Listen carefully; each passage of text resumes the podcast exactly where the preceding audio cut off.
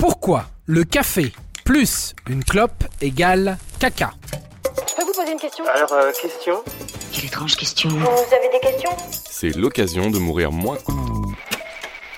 Les fumeurs connaissent bien cette équation. Café plus clope égale caca. On appelle aussi ça les 3 C. Pour les C de café, clope et caca. Vous l'avez compris. Mais ça veut dire quoi exactement? Ça veut dire qu'avaler un petit café tout en fumant une cigarette, une activité relativement appréciée des fumeurs, donne immédiatement l'envie de faire caca. D'ailleurs, les fumeurs vous le diront avec ça, plus vraiment de problème de constipation, on a vite fait d'avoir le cigare au bord des lèvres comme on dit. Voilà qui est chic. Alors, pourquoi le café et la cigarette donnent-ils envie de faire caca?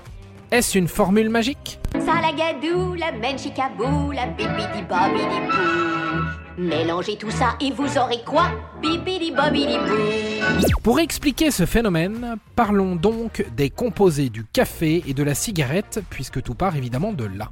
On commence donc par le café, la première donnée de notre équation. Le café possède en effet un pouvoir laxatif, même sans fumer. Il peut soudainement donner une envie de courir aux toilettes. Mais contrairement à ce que l'on croit, ce n'est pas la caféine qui est à l'origine de cette perturbation intestinale, puisqu'un café décaféiné génère sensiblement la même envie. Tout ça est en réalité dû à la présence d'acide chlorogénique dans le café.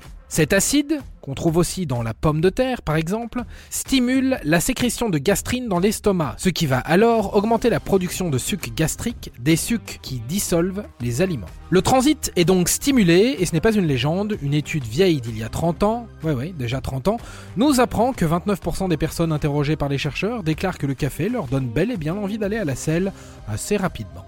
Plus intéressant encore, et peut-être que vous allez en témoigner, 52% ajoutent que l'effet ne se produit que le matin et 58% précisent que ça arrive qu'une fois dans la journée.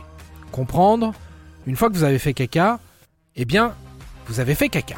Mais que vient faire la cigarette là-dedans? Le tabac, c'est tabou, on en viendra tous à bout. Le tabac, c'est tabou, on en viendra tous à bout. Eh bien, elle en rajoute une couche. Fumer stimule également le transit puisque la nicotine en personne agit sur ce que l'on appelle le phénomène de péristaltisme intestinal, c'est-à-dire l'ensemble des contractions physiologiques du tube digestif.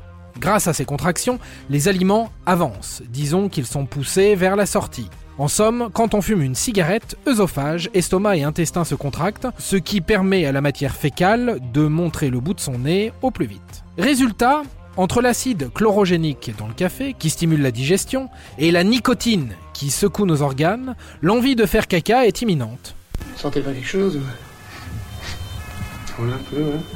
Sur la merde, non C'est donc pour cette raison que les combos café-clope a le résultat de caca.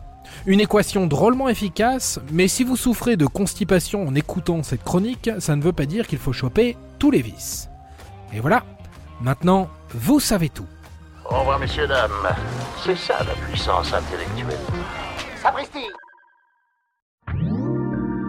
Si tu as aimé ce podcast, c'est le moment de t'abonner, de laisser une note ou un gentil commentaire. Et si tu as fait tout ça, eh bien merci, car ça nous aide beaucoup.